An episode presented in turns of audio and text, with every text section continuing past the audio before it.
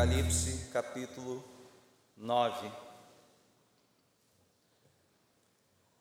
Ao encontrar o texto, pode se colocar de pé num sinal de prontidão, de atenção ao que Deus quer falar conosco na Sua palavra.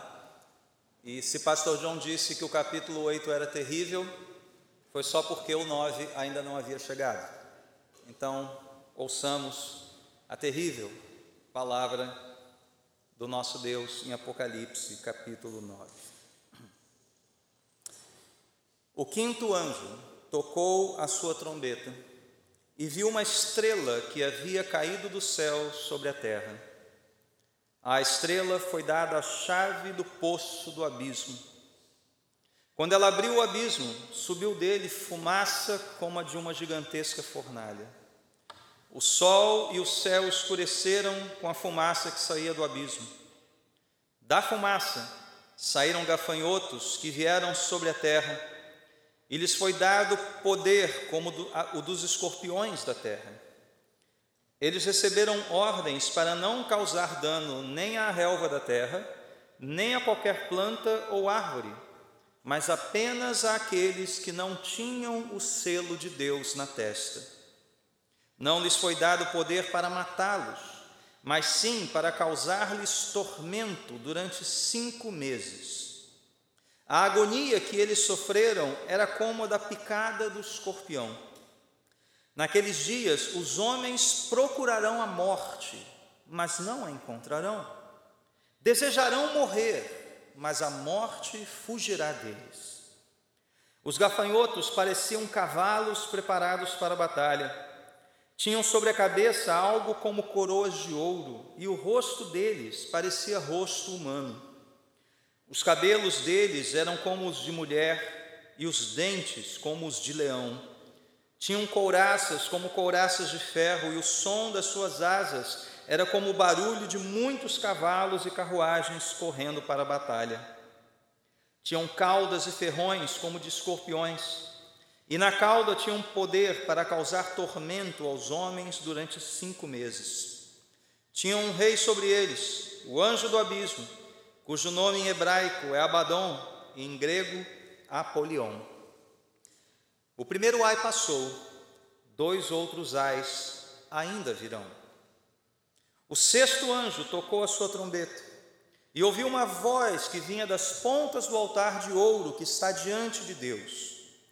Ela disse ao sexto anjo que tinha a trombeta: Solte os quatro anjos que estão amarrados junto ao grande rio Eufrates.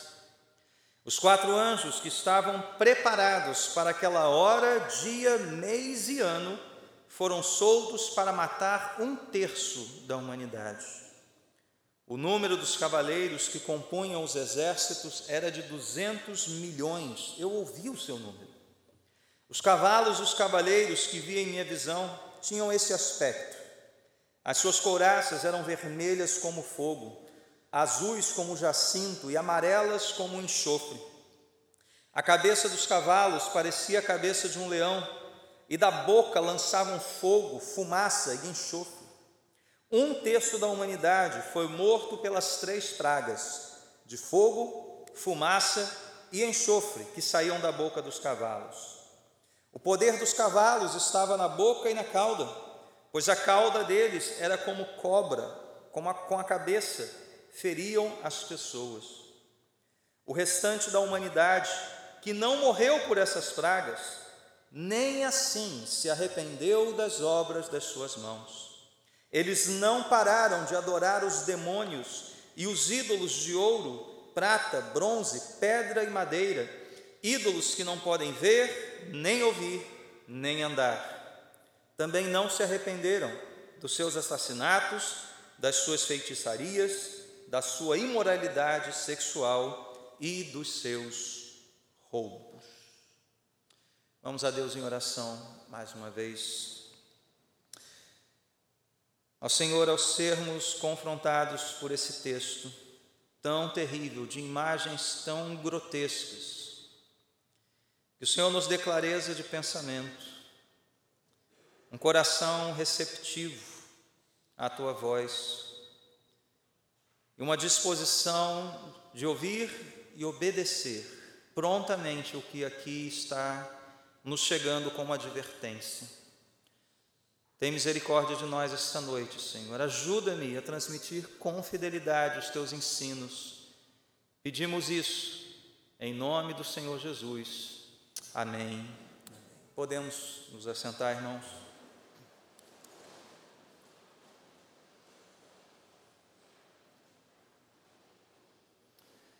C.S. Lewis, conhecido autor de Crônicas de Nárnia, certa vez escreveu o seguinte: Deus sussurra nos nossos prazeres, na nossa conversa e por meio da nossa consciência, mas grita no meio do sofrimento. O sofrimento é o megafone de Deus para despertar um mundo surdo. Repetir essa última parte. O sofrimento é o megafone de Deus para despertar um mundo surdo. Meus irmãos, a Bíblia afirma que Deus é um Deus que fala, nosso Deus é um Deus que fala. A Bíblia afirma que ele fala sem mesmo usar palavras. Salmo 19 nos mostra isso. Os céus proclamam a glória de Deus o firmamento anuncia as obras das suas mãos, um dia fala disso a outro dia, uma noite o revela outra noite, sem discurso nem palavras. Sem discurso nem palavras. E a sua voz ressoa por toda a terra, por meio da sua criação. A Bíblia afirma também que Deus falou por meio de homens, dos seus profetas. E nesse tempo nos fala por meio do Filho, Jesus Cristo, perfeito esplendor da glória do Pai, hoje por meio do Espírito de Cristo, o Espírito Santo, que age em nós e entre nós. Mas, conforme Lewis muito bem percebeu, Deus está gritando por meio do sofrimento. E ele grita a fim de despertar um mundo surdo, um mundo apático, um mundo que não ouve as suas palavras. Mas a pergunta é: por que muitos não ouvem, se Deus está gritando? Paulo, como nós acabamos de ler na carta aos Romanos, diz que os atributos divinos, seu eterno poder, fato dele ser Deus, podem ser vistos claramente desde o início dos tempos. E por que muitos não veem? Por que muitos não ouvem? Por que muitos não enxergam? Apocalipse 9 vai nos ajudar a pensar um pouco sobre isso. Mas antes de entrarmos no texto que nós lemos, é importante lembrarmos onde a gente está nesse livro e do que se tratam essas visões.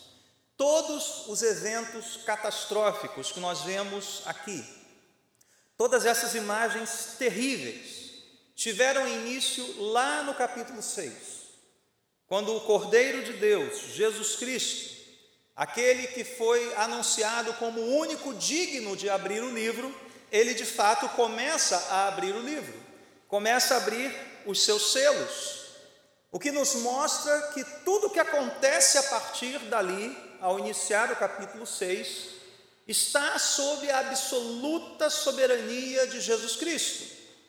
É Ele quem está guiando essa história. Ele é o Senhor do tempo, Ele é o Senhor da história.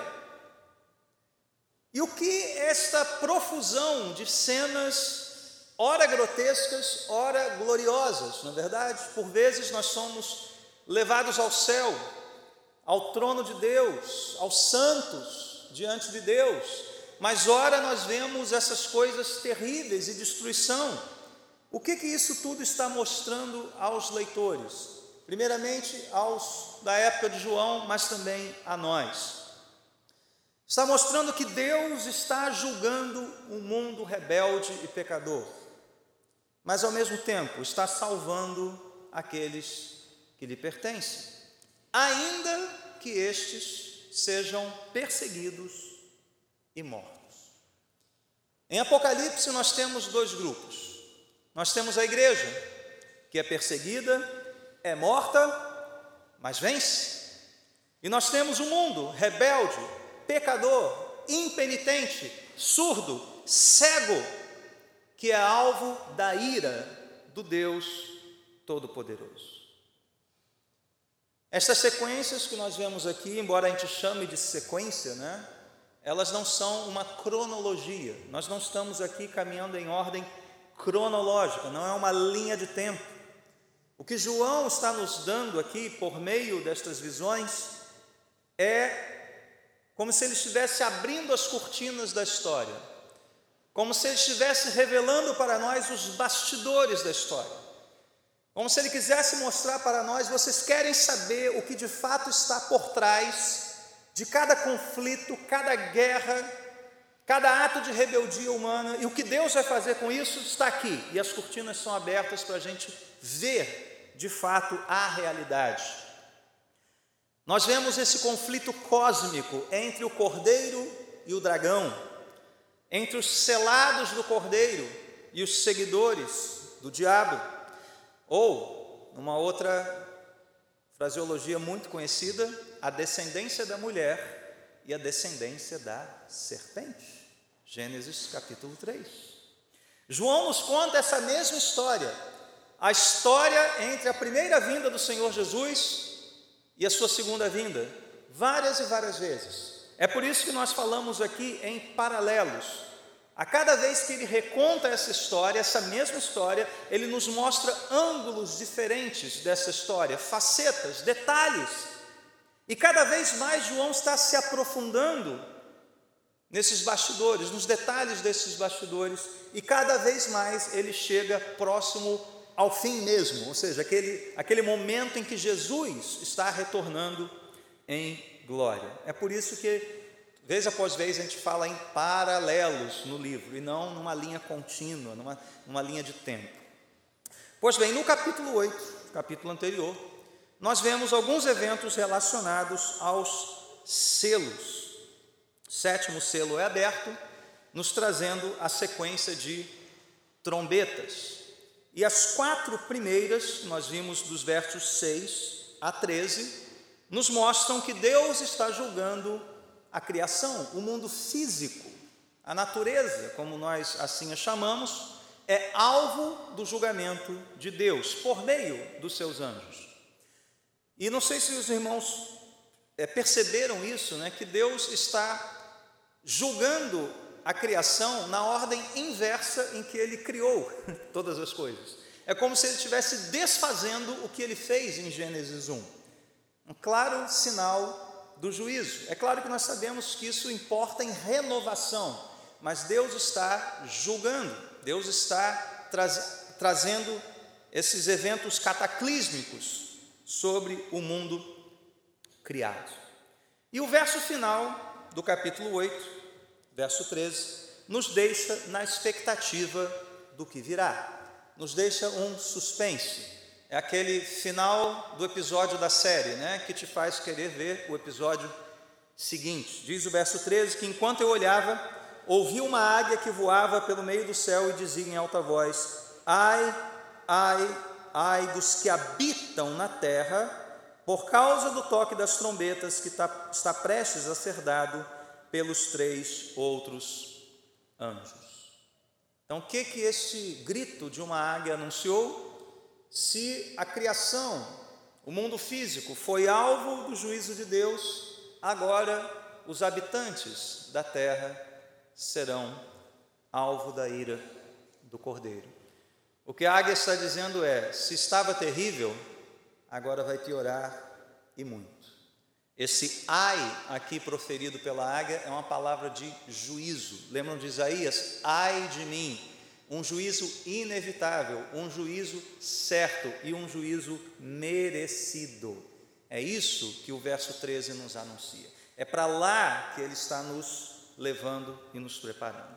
Então, o que nós veremos no capítulo 9, meus irmãos? Nós veremos a quinta trombeta, dos versos 1 a 11.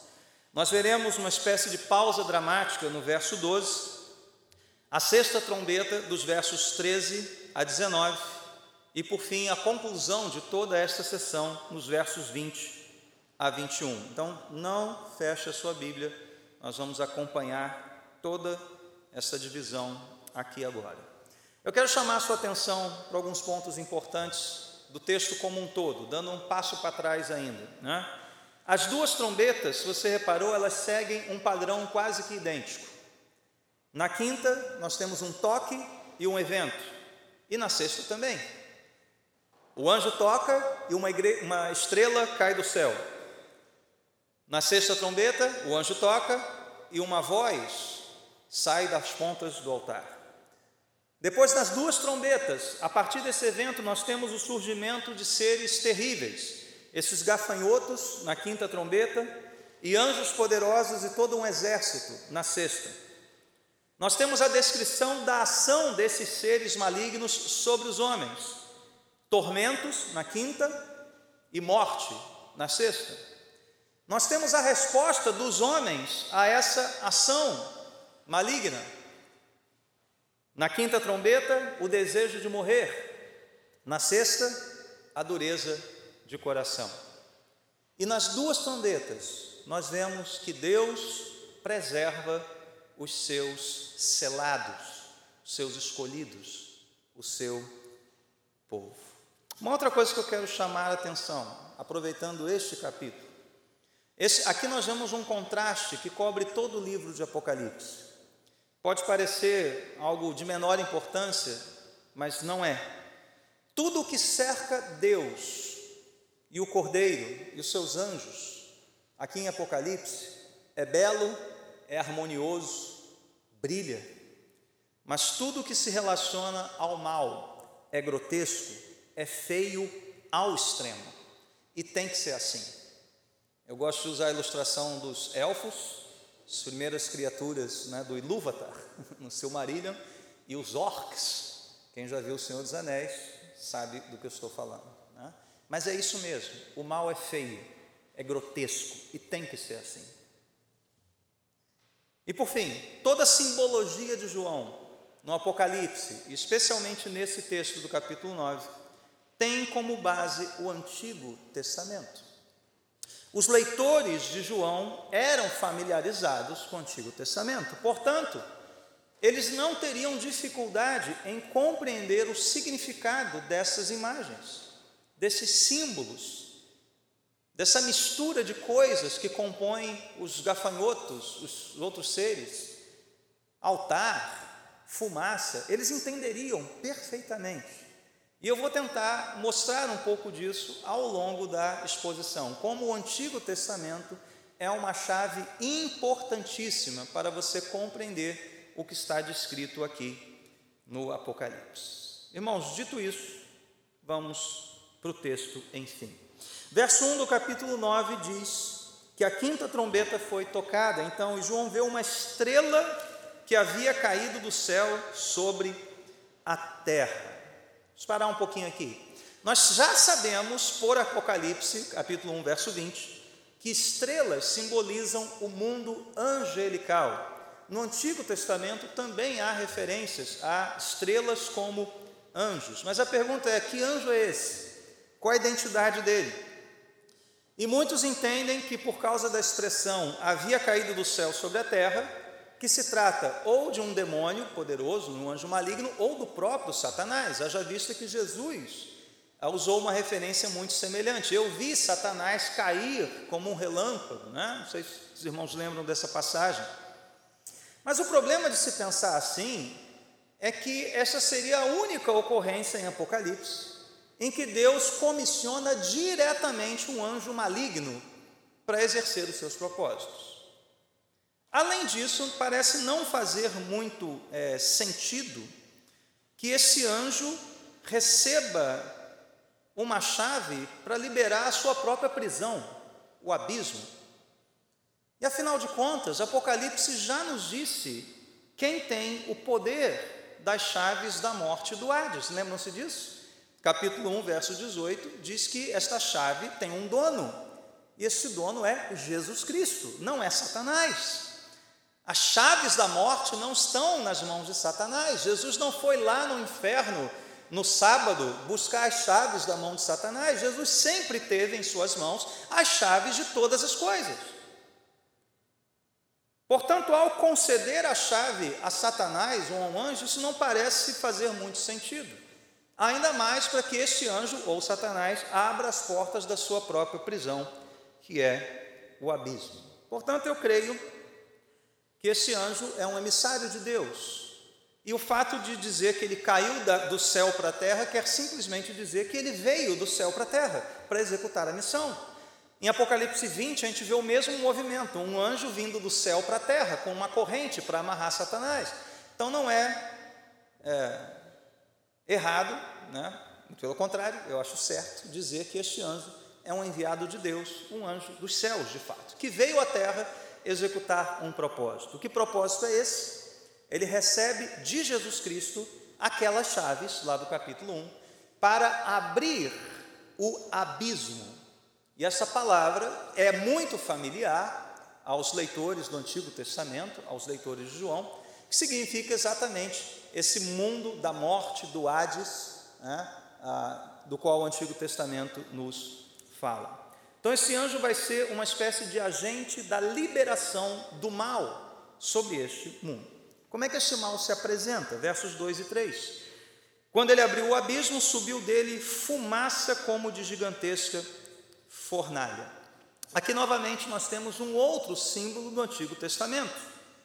Pode ser símbolo tanto da presença de Deus, como aconteceu no Sinai, quando Moisés estava ali diante de fumaça, trovões, relâmpagos, mas pode ser um sinal da ira de Deus, como no relato de Sodoma e Gomorra. O que diz lá o relato de Sodoma e Gomorra, da destruição, que das cidades subiu fumaça e uma fumaça tal qual enxofre, é o que nós vamos ver na sexta trombeta. Fumaça, enxofre, fogo, todos isso, todo, tudo isso forma um quadro de juízo, já conhecido dos leitores de João. E mais conhecido ainda é o que sai dessa fumaça, verso 3: da fumaça saíram gafanhotos. Imediatamente nós nos lembraríamos dos contextos de Êxodo 10, uma praga de gafanhotos assolou o Egito, foi uma das pragas do Egito, mas especialmente do profeta Joel, capítulos 1 e 2. E Joel ali é muito claro. Joel é um profeta do dia do Senhor. Se você for lá ler Joel, vai ver o dia do Senhor. E a figura preferida de Joel, associada ao dia do Senhor, é o gafanhoto o devorador, o cortador, o migrador, né, diversos tipos. Em que Joel está se baseando? Numa realidade típica do Oriente. Nuvens de gafanhoto no Oriente são nuvens devastadoras, comem tudo, arrasam plantações, causam fome. Então, isso está muito vívido na mente dos leitores de João, mais um símbolo de juízo da parte de Deus mas também algo que está associado à salvação. Porque quando Deus manifesta a sua glória, o seu poder diante de Faraó, é para salvar os israelitas. Lá em Joel, quando Joel diz que Deus vai enviar os gafanhotos como uma espécie de sinal do juízo de Deus, ele ao mesmo tempo diz que o povo de Deus será livre dos gafanhotos. Então, o gafanhoto era um símbolo tanto de salvação para os que creem, porque sabe que não serão atingidos, mas de perdição e juízo para os que não creem. E diz mais, né, que foi dado poder, final do verso 3, como de escorpiões. Novamente, isso não é novidade. Escorpião já é conhecido desde 1 Rei, 1 Reis, capítulo 12, verso 11. A NVI traduziu por chicote pontiagudo, mas lá no original a palavra significa escorpião né, escorpião. Jesus usou cobras e escorpiões em Lucas 10, 19 como símbolos dos poderes malignos. E vocês perceberam na sexta trombeta que a cauda desse exército aqui era como cobra, cobra, escorpião. Mais uma vez, um símbolo de juízo, uma metáfora para punição, severa punição da parte de Deus.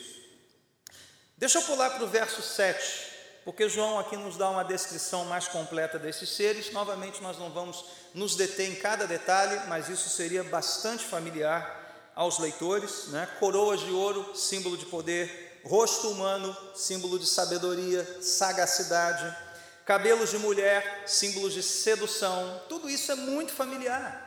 Mas a ideia que João quer transmitir é da cena como um todo. Esse animal, esse bicho, esse ser que sai da fumaça, é um ser grotesco. Ele é maligno da cabeça aos pés, da coroa à ponta do, do rabo do escorpião. Ele é malignidade pura. Ele é feio, ele é grotesco e ele vem para causar o mal. E finalmente o verso 11, terminando a descrição, João diz que tinha um rei sobre eles, Abaddon em grego, Apolion em hebraico, o que pressupõe que os leitores de João saberiam decifrar estas palavras. Ambas significam destruidor, talvez uma referência ao próprio Satanás. Então, meus irmãos, as imagens aqui são claras, ou deveriam ser claras para nós. Deus irá derramar a sua ira sobre os homens. Gafanhoto, fumaça, cobra, escorpião, tudo isso João quer mostrar claramente. O juízo de Deus está às portas. Isso não é novidade para nós a essa altura do livro de Apocalipse. O que talvez tenha chamado a sua atenção e cause uma certa perplexidade é que todos esses seres são malignos e estão executando um juízo que pertence a Deus. É Deus quem está agindo aqui, porém por meio de seres malignos. Isso talvez fira um pouco a nossa sensibilidade. Como um Deus bom se vale do mal? Bom, você não vai ser o primeiro a fazer essa pergunta, porque o profeta Abacuque fez muito tempo antes de você. O problema do mal já vem desde o Antigo Testamento. Os profetas se debruçaram sobre esse problema. Como pode um Deus bom, puro de olhos, santo, se valer do mal, usar o mal, usar os rebeldes, os ímpios, para avançar os seus propósitos? E veja, lá no Antigo Testamento a coisa ainda era pior, porque o que Abacuque viu era Deus trazendo os babilônios para julgar não o mundo caído, mas o seu próprio povo. A ponto dele dizer: Não, Senhor, como? Como o Senhor vai usar um povo ímpio, pagão, cruel, para julgar o seu próprio povo? Vai pegar mal para ti, ó Deus. Esse foi o dilema. E Deus aqui em Apocalipse está usando o mal, os demônios, para julgar o mundo mal, o mundo caído, a sua absoluta soberania. Então, os demônios fazem a vontade de Deus? Não e sim. Eles não fazem a vontade de Deus porque não se submetem à vontade de Deus, mas eles fazem a vontade de Deus porque Deus é soberano sobre todas as coisas. E a vontade de Deus vai se cumprir, com demônio, sem demônio, usando demônio, aprisionando eles ou soltando eles, não importa. O plano soberano de Deus vai se cumprir. Ele está nos céus e faz tudo aquilo que aprover a ele fazer, ainda que seja usar esses seres malignos para avançar os seus propósitos sobre a história, sobre esse mundo. Mas como esses seres executarão esta missão? Versos 4 e 5, volte comigo. A missão desses seres é atormentar a humanidade por cinco meses. E eu quero chamar a sua atenção aqui mais uma vez, esse capítulo está muito claro. A absoluta soberania de Deus, até mesmo sobre o mal. Por mais terríveis e poderosos que esses gafanhotos sejam, tudo o que eles vão fazer está sob o controle estrito de Deus. Olhe comigo, que coisa curiosa. Diz que foi dado receberam ordens, verso 4, para não causar dano à relva. Isso é curioso, parece que João quer despertar isso de propósito. Gafanhoto se alimenta de quê? De plantação. Não é? E Deus está dando a ordem para seres que se assemelham a gafanhotos para não atacarem as plantações. Soberania absoluta. Soberania absoluta. Não só porque isso tudo já foi atacado nas quatro primeiras trombetas, mas para mostrar que ele pode mudar a natureza do ser conforme a sua vontade. Então, esse é o primeiro ponto. Segundo ponto, eles foram impedidos de matar. Eles não podiam matar, embora a gente saiba que tudo o que os demônios e Satanás querem é matar. Eles têm sede de sangue, têm a morte como missão. Foi-lhes proibido isso. Não matar os ímpios. Foi permitido causar tormento mas não por muito tempo, apenas cinco meses, um tempo definido. É exatamente o tempo em que normalmente as nuvens de gafanhoto vinham devorar ali né, as plantações no Antigo Oriente. João se aproveita dessa simbologia também. E por fim, eles foram proibidos de tocar nos selados de Deus. Veja que Deus é quem controla Deus os libertou do abismo e deu a ordem: vocês não vão tocar aqui, só podem tocar aqui e durante o tempo que eu determinar. Ele é quem manda. E o mal só tem liberdade de agir na medida em que Deus assim o permite. Por fim, verso 6 fala da resposta humana a esses tormentos. Diz aqui que eles procuram a morte, mas não encontram, desejam morrer, mas a morte fugirá deles. Isso não é novidade no livro. Lá no capítulo 6, nós vemos os incrédulos gritando às montanhas e às rochas: caiam sobre nós e esconda-nos da face daquele que está assentado no trono e da ira do cordeiro. O que, que eles estão pedindo no capítulo 6, as montanhas e as rochas? Caiam sobre nós, nos matem, mas nos livrem da ira do cordeiro.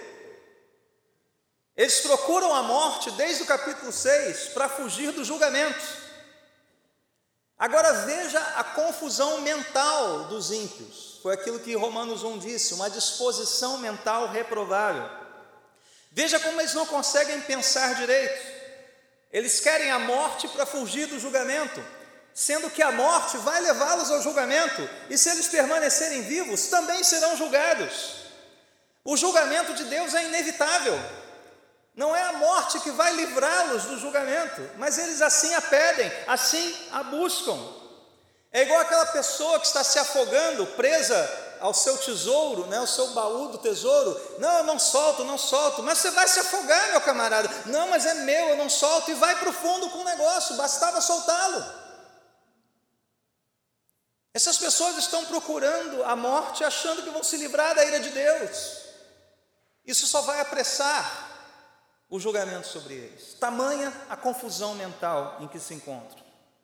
Mas o paralelo mais terrível dessa passagem não é do capítulo 6, são os dos capítulos 14 e 20. Como eles serão expostos em breve, eu vou só mencionar aqui.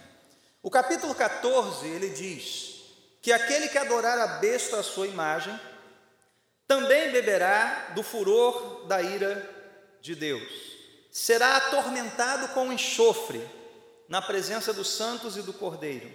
A fumaça do tormento de tais pessoas sobe para todo sempre. Para os que adoram a besta e a sua imagem, e para quem recebe a marca do seu nome, não há descanso, dia e noite. Está em Apocalipse 14. E Apocalipse 20 vai dizer que o diabo foi lançado no fogo, no lago de fogo, que arde com enxofre, onde já haviam sido lançados a besta e o falso profeta, eles serão atormentados dia e noite para todo sempre. O que essas descrições dos tormentos estão nos mostrando e por que o verso 6 é tão importante para entender isso? Os ímpios, meus irmãos, vão experimentar, em parte, nesta vida, o que será a eternidade no inferno.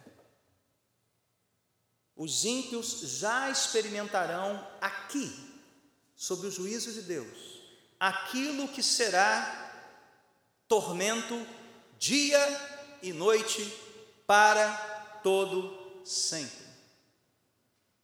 E lá no tormento eterno acontecerá o que eles experimentaram aqui no verso 6 eles procurarão a morte, eles buscarão morrer, eles desejarão ser aniquilados, e sabe o que vai acontecer? Não a morte, porque a morte já foi lançada no lago de enxofre, já foi vencida. O que nós vemos no verso 6 é um prenúncio do que irá acontecer por toda a eternidade. Esse é o tormento do inferno é desejar morrer, é desejar acabar com aquilo e aquilo jamais ter fim. Ali os condenados desejarão a morte e isso será impossível. E eu pergunto: o quanto essa descrição mexe com você? O quanto isso mexe com seu coração? O quanto isso faz com que a nossa mensagem seja urgente, decisiva. Você imagina alguém sofrendo isso que está aqui, dia e noite, para todo sempre. E a imagem que João usa é como da picada do escorpião, que não pode matar, mas dizem que é uma dor horrorosa. É essa a imagem do que os ímpios vão sentir aqui no juízo e lá na eternidade, para todo o sempre. Irmãos, quando a gente prega textos como esse, a gente não quer botar medo em você. Ninguém deve se render a Cristo meramente pelo medo do inferno. Por isso é importante que a gente mostre o outro lado da história.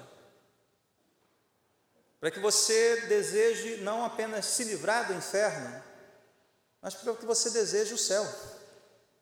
Para que você queira estar com Cristo, com o Cordeiro.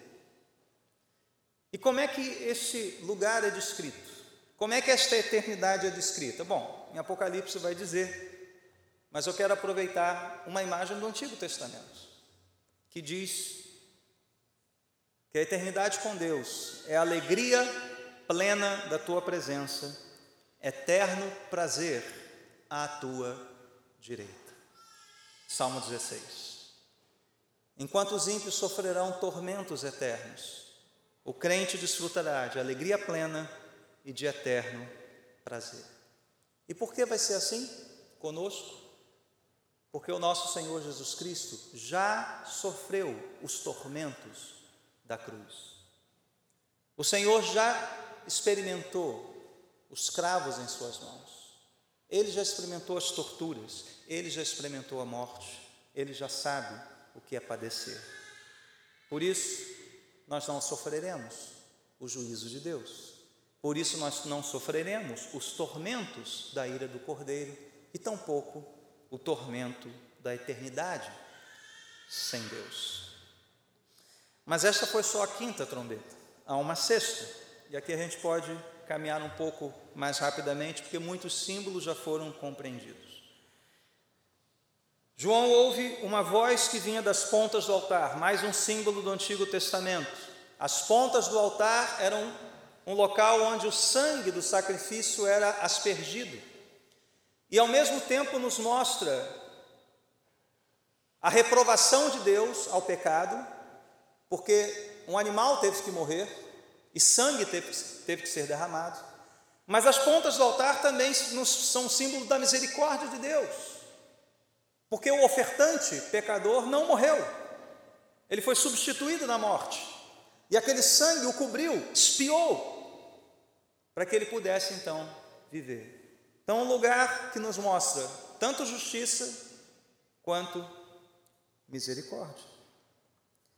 Então, nós estamos aqui sendo alertados por mais uma trombeta. E eu pergunto: o que, que pode ser mais terrível do que os tormentos da quinta trombeta? A morte da sexta é mais terrível. Então vamos lá. Este altar aparece no capítulo 6, verso 9. Debaixo dele estão os anjos perguntando: Até quando, Senhor? E Deus está respondendo. Aqui está a resposta de Deus às orações dos santos. Esse altar vai reaparecer no capítulo 14, quando um anjo sai desse altar para executar os propósitos de Deus. Esse altar vai aparecer no capítulo 16, quando nós lemos ele respondendo ao juízo de Deus, como se fosse um personagem da história.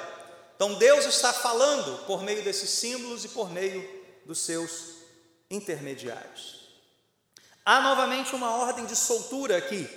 Essa voz diz ao sexto anjo que tinha trombeta: solte os quatro anjos que estão amarrados junto ao grande rio Eufrates. E mais uma vez, meus irmãos, desculpe estar sendo repetitivo, mas olha como isso é claro aqui. Falou em Eufrates, imediatamente este povo se lembraria do Antigo Testamento. Porque foi da região de Eufrates que surgiram os assírios, que julgaram o reino do norte. Foi da região de Eufrates que vieram os babilônios, que julgou o reino de Judá. Foi lá do Eufrates que surgiram os persas, que vão mandar de volta do exílio aquele povo, mas vão dominar sobre aquele povo. Isaías escreve a, a ira de Deus como águas turbulentas do Eufrates. Então, falou em Eufrates, o povo já sabia. Dali vem juízo, dali vem julgamento. E mesmo na época de João, o Eufrates era o limite oriental do Império Romano. E o que, que ficava além desse limite? Aquele povo guerreiro chamado os Partos, que nós já vimos lá nos quatro cavaleiros do Apocalipse um povo que causava terror aos romanos, nunca foram vencidos pelos romanos. De qualquer forma, é claro mais uma vez, juízo está sendo preparado. E é exatamente o que diz os versos, o verso 15. Os quatro anjos estavam preparados, olha agora o que João coloca, para aquela hora, dia, mês e ano. Então, se lá na quinta trombeta a soberania de Deus disse: gafanhotos, vocês não vão comer planta, vocês só vão ferir, e só vão ferir os que não estão selados, e durante cinco meses. Aqui a soberania de Deus é sobre o tempo. Esses anjos, seres malignos, preparados para uma hora, um dia, um mês e um ano específicos. Tudo está sob o controle de Deus. Ele não erra no calendário, ele não é como a gente que esquece compromisso, que anota errado. A folhinha dele está preenchida, é naquele dia, naquela hora, naquele mês, daquele ano, em que essas coisas irão acontecer. Domínio completo. Deus tem esse domínio. E que juízo é esse da sexta trombeta? Muito bem, a morte que eles procuravam, enfim, chegou. Diz o verso, os versos 15, segunda parte, e 18, que um terço da humanidade ímpia e rebelde morre pela ação destas hostes demoníacas. E mais uma vez nós temos toda a simbologia de cavalos, de enxofre, é, cobras, tudo isso remetendo ao juízo de Deus. Então, meus irmãos, o que essas trombetas estão nos mostrando, quadro muito claro Deus é soberano sobre absolutamente tudo e pode fazer muito mais do que nós sequer imaginamos, seja na sua salvação, seja no seu juízo. Seja se valendo dos seus anjos, anjos bons, mensageiros angelicais, mas seja se valendo dos exércitos malignos, como é o caso aqui. Deus está julgando os ímpios por meio dos demônios. E é Ele quem controla o dia, a hora, o modo, o tempo, absolutamente tudo. Quem manda no inferno, meus irmãos? É Satanás?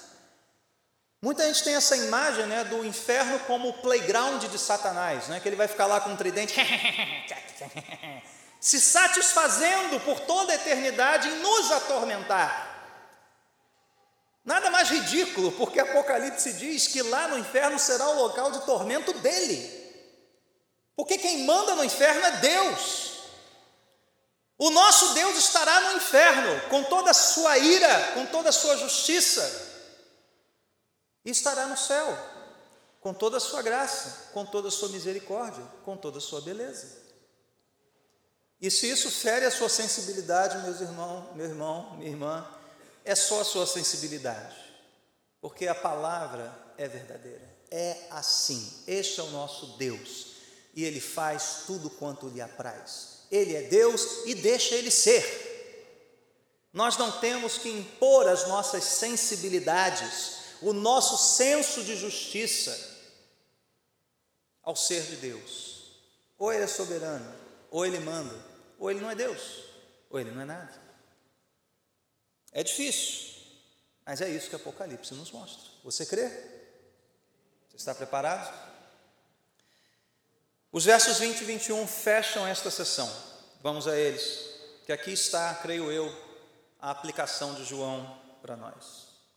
João diz que o restante da humanidade que não morreu ou seja, essa turma que não morreu foi atormentada, sofreu, quis a morte, não teve, viu a natureza ser transtornada, está vendo absolutamente tudo o que está acontecendo. E o que diz João? Nem, nem assim se arrependeu das obras das suas mãos. Nem assim. Mas o fato de ter um restante de humanidade ímpia que não morreu, mostra que Deus é absolutamente paciente com aqueles que mereciam morrer, com aqueles que são rebeldes e merecem o justo juízo de Deus. Ele está concedendo tempo a essas pessoas, para que vejam mais, para que ouçam mais, para que o megafone venha mais uma vez sobre a vida deles. Daí, meus irmãos, nós podemos ver aqui que tudo o que lemos nesse capítulo, no anterior, de fato foi Deus gritando com um mundo surdo, clamando pelo arrependimento, porque o juízo estava por vir. As maravilhas na natureza do capítulo 8 chegaram a olhos cegos. E o megafone do sofrimento do capítulo 9 encontraram ouvidos surdos. E por quê? João responde aqui no restante do versículo. Eles não pararam de adorar os demônios e os ídolos de ouro, prata, bronze, pedra e madeira, ídolos que não podem ver nem ouvir. E o que que o Salmo 115 nos disse na abertura desse culto?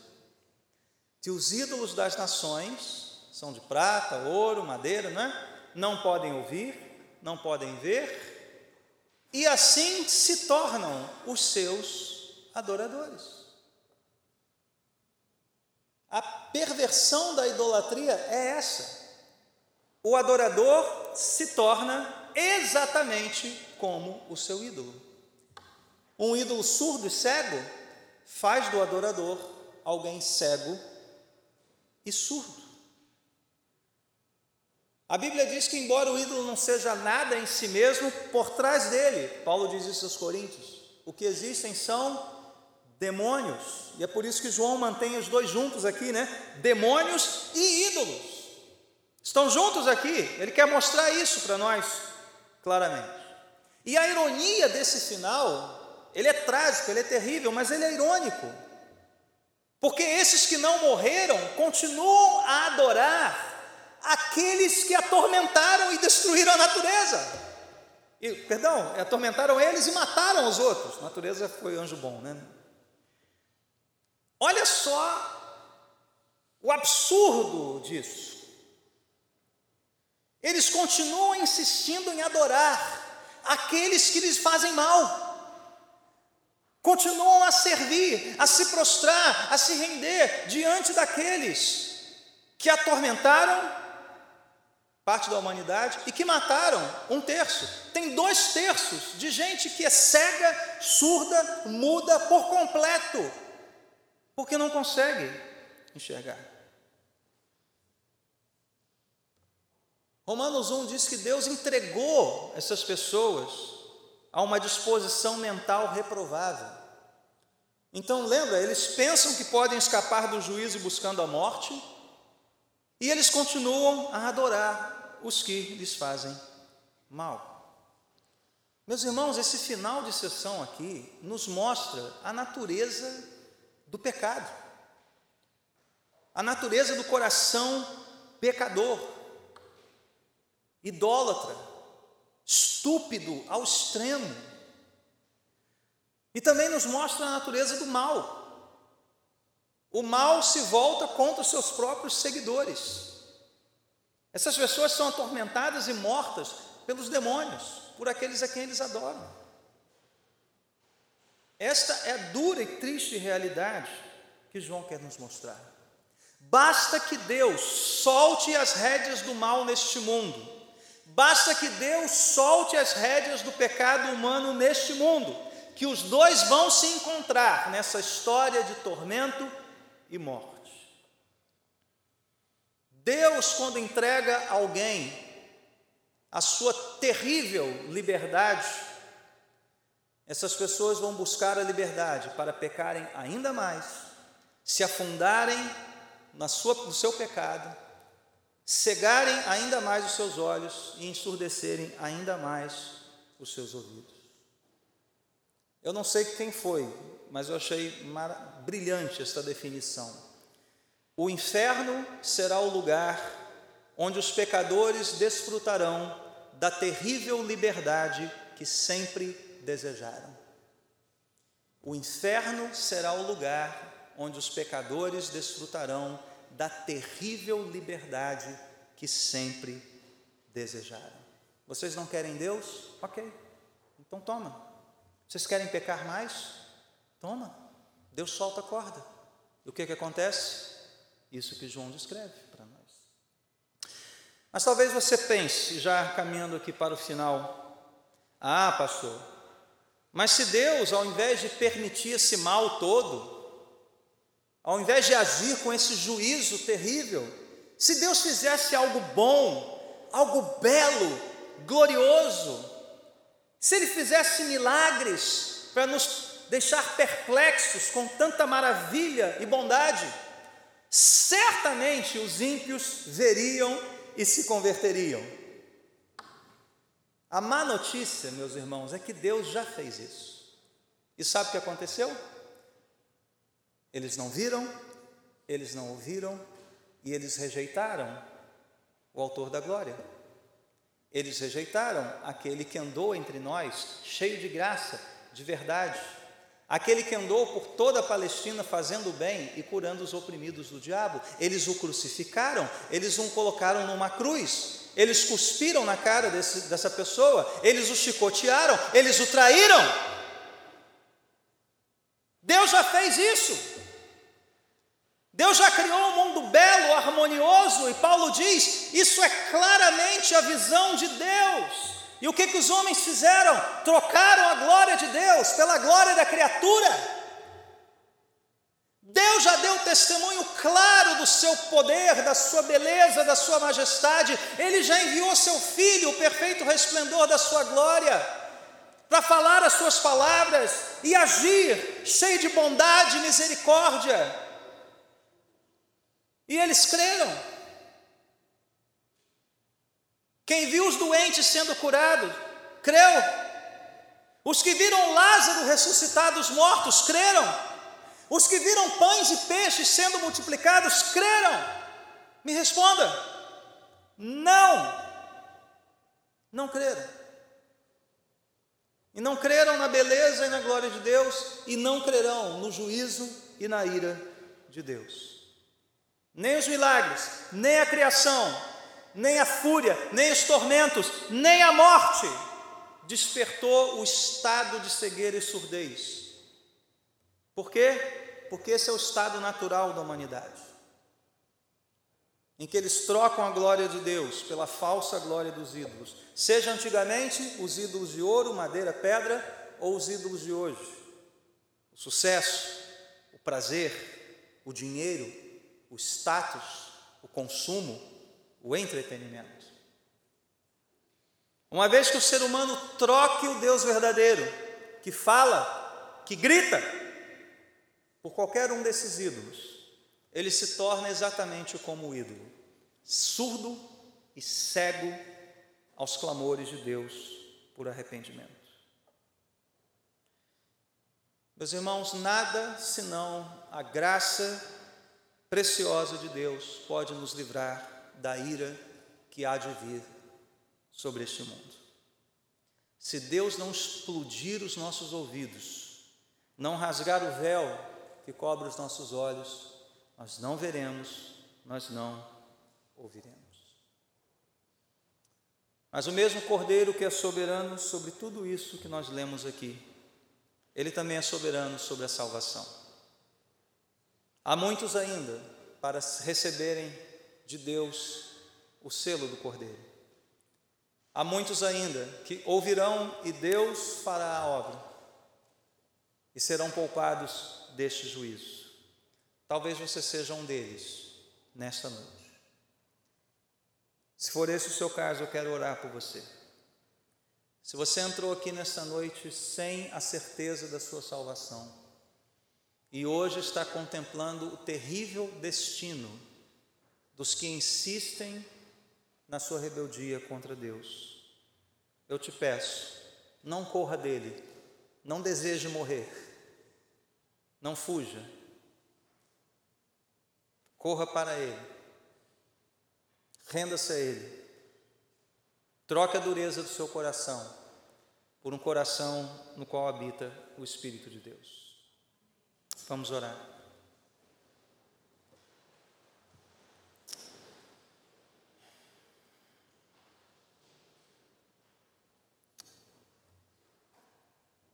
Senhor, são palavras duras, terríveis, mas é a tua palavra nós perguntamos nesta noite: para onde iremos nós? Só estas palavras nos trazem vida. Só estas palavras são verdade de Deus para nós. Portanto, eu te peço, Senhor, se alguém entrou aqui hoje, incerto da sua salvação, ao ouvir do teu inevitável juízo, o teu justo juízo sobre a terra. Que eles possam se refugiar em ti, correr para a cruz, a rica fonte do amor e da graça de Deus. Ó Senhor, que eles se abriguem à sombra do Altíssimo, confessem os seus pecados e creiam que o Cordeiro de Deus foi morto e com seu sangue lavou esses pecados perdoou os nossos pecados. Tem misericórdia de nós, Senhor. Preserva os teus selados até o fim, para que ao verem estas coisas se abaterem sobre o mundo, não duvidem, não temam, mas continuem confiando no Senhor. Ó oh Deus, se ainda abrigamos ídolos em nossos corações, ídolos secretos, sutis. Destrona-os hoje, ó Deus, e toma o nosso coração por completo, Senhor.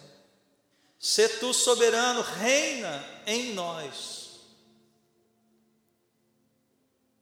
Faze nos teus, Senhor, por completo. Nós pedimos isso em nome, pelas misericórdias de Jesus. Amém.